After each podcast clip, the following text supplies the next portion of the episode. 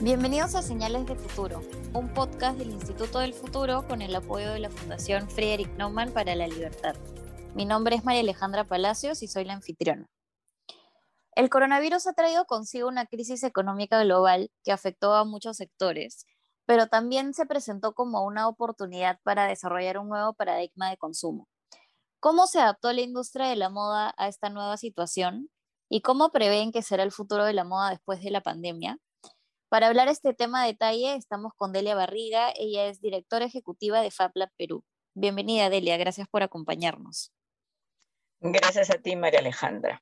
Bueno, yo creo que para nadie es una novedad que uno de los sectores más golpeados fue el de la moda, ¿no? De textiles y moda durante la pandemia, con los centros comerciales cerrados, las boutiques cerradas, ¿no? Las fábricas cerradas.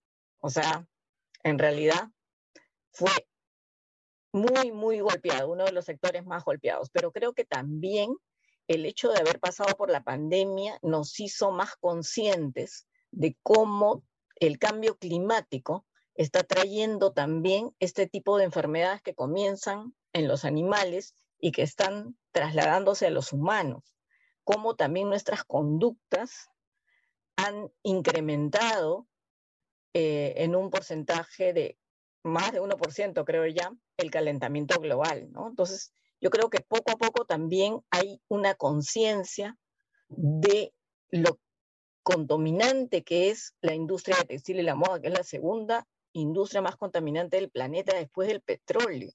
Eso es, en verdad, muy, muy grave, ¿no? Entonces yo creo, además, bueno, yo lo he visto en mi familia, como por ejemplo las familias que tenían niños y los niños crecen y no tenían dónde comprar la ropa de la siguiente talla.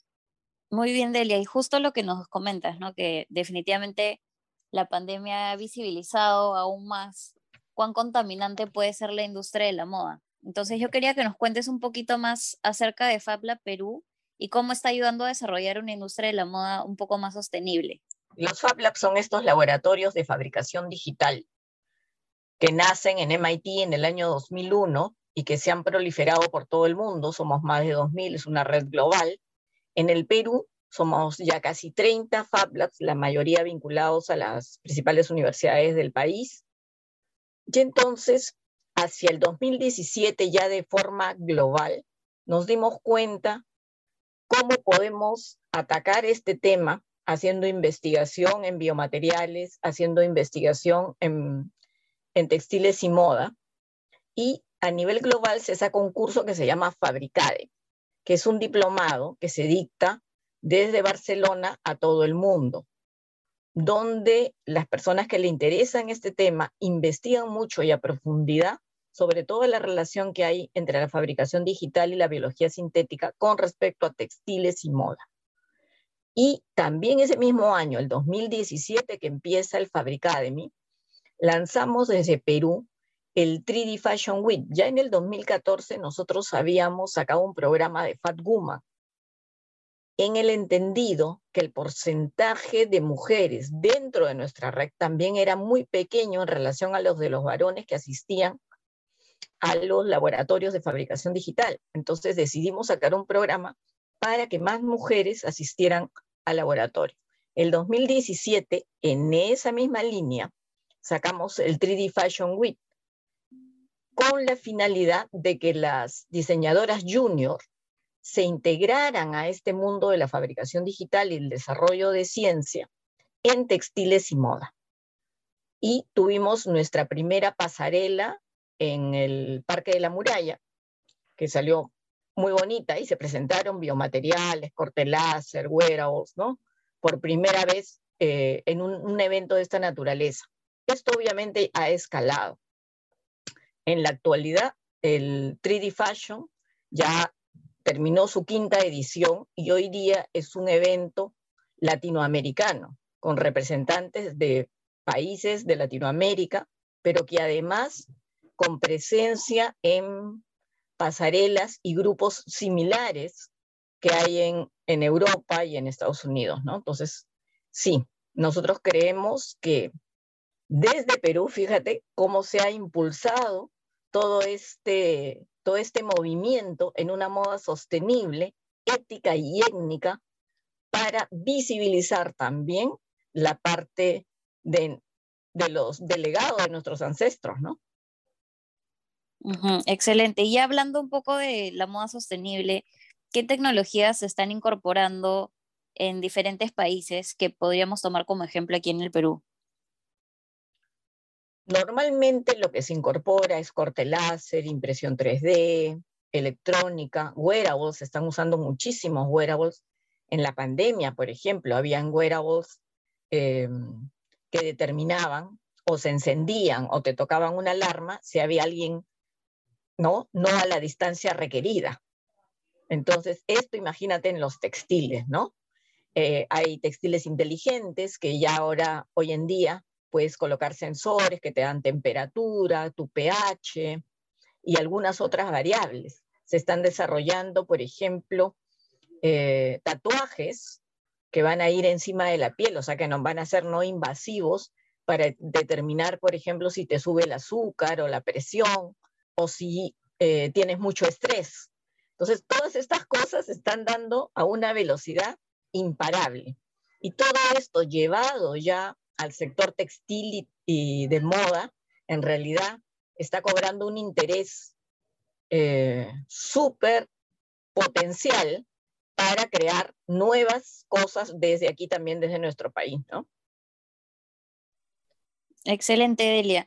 Y yo te quisiera preguntar, ¿por qué vemos de repente a Argentina o a otro país de, de América Latina con un potencial tan grande en la industria de la moda y aquí en el Perú tal vez todavía no tanto. ¿Cuáles son las barreras que tiene nuestro país para lograr estar a nivel competitivo de los otros países de la región? Yo creo que básicamente es este atreverse, ¿no? O sea, si tú vas a esperar sentado y no hacer investigación, no hacer estudios, por ejemplo, de la genética de nuestra alpaca, de nuestra vicuña, no hacer ensayos, experimentación con, con, otros, con otras fibras, entonces ahí es que te atrasas, si estás esperando simplemente de que otros la hagan para tú, eh, digamos, eh, comprar la tecnología y seguir, yo creo que ahí nos atrasamos. Pero ya están habiendo avances en el país. En este último 3D Fashion, por ejemplo, encontramos un diseñador que mezcló fibra de alpaca con fibra de leche. O sea, ¿cuándo se te ocurriría, pues, que exista una fibra de leche con la que puedes hacer textiles, ¿no? Están creando textiles del cacao, textiles de las cáscaras de la fruta. Esto es súper novedoso y lo estamos haciendo acá. Entonces, e, eso también hay que revalorarlo y eso también hay que visibilizarlo. A veces dicen que hay que cacarear como la gallina, ¿no? Cuando se logran cosas.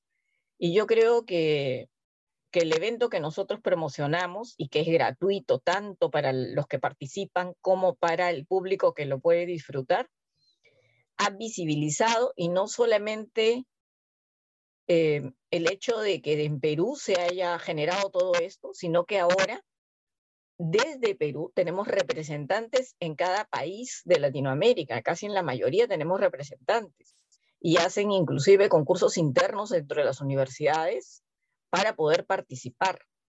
Entonces yo creo que eso es, lo tenemos que valorar. Y ahora ya nos han pedido, ya el próximo año va a empezar la sede a cambiarse, ¿no? De país. Hemos hecho cinco, los cinco primeras ediciones en Perú, en Lima, y vamos a ir a, a Ecuador a hacer la sexta edición. ¿no? Hay mucho interés. El 2023, México también ha pedido ser sede. Entonces, esto va para largo y es interesante recalcar dónde empezó, ¿no? Entonces, cómo nos hemos convertido en un referente latinoamericano en este tipo de moda y de textiles con eh, ciencia y tecnología. Excelente, Delia. ¿Y qué tendencias consideras que se podrían venir para la fabricación de textiles en el sector? Yo creo que estamos en, estos momentos históricos del planeta entero, donde, donde se producen cambios, ¿no? Y cambios drásticos. Yo creo que estamos viviendo uno de estos momentos. Y como estamos viviendo uno de estos momentos, la creatividad de todos los seres humanos en todo el planeta debe estar como a flor, ¿no? Yo creo que es momento de cambios de sistemas, es momento de cambio de todo. Entonces también es momento de la creatividad. Y como es momento de la creatividad, yo creo que la moda tiene una gran oportunidad para dar ese viraje y ser la segunda industria más contaminante del planeta. Es una locura eso. Hoy día el diseñador debe tener la visión de que la prenda que diseña, para cuántos usos debe servir o cómo se va a transformar del primer uso al segundo uso, al tercer uso, cómo se va a biodegradar. Ya no es solamente el glamour lo que nos debe mover, ya va más allá. ¿Cómo no contamino? ¿Cómo yo, diseñador, tengo conciencia y voy más allá para crear nuevos materiales que no contaminen? inclusive de los desperdicios de la fruta, como te indiqué. Entonces, esto yo creo que debe ser eh, la visión a futuro que debemos tener de textiles y moda. Y como dicen que el futuro, para que suceda, tienes que crearlo, bueno, en eso estamos, creándolo.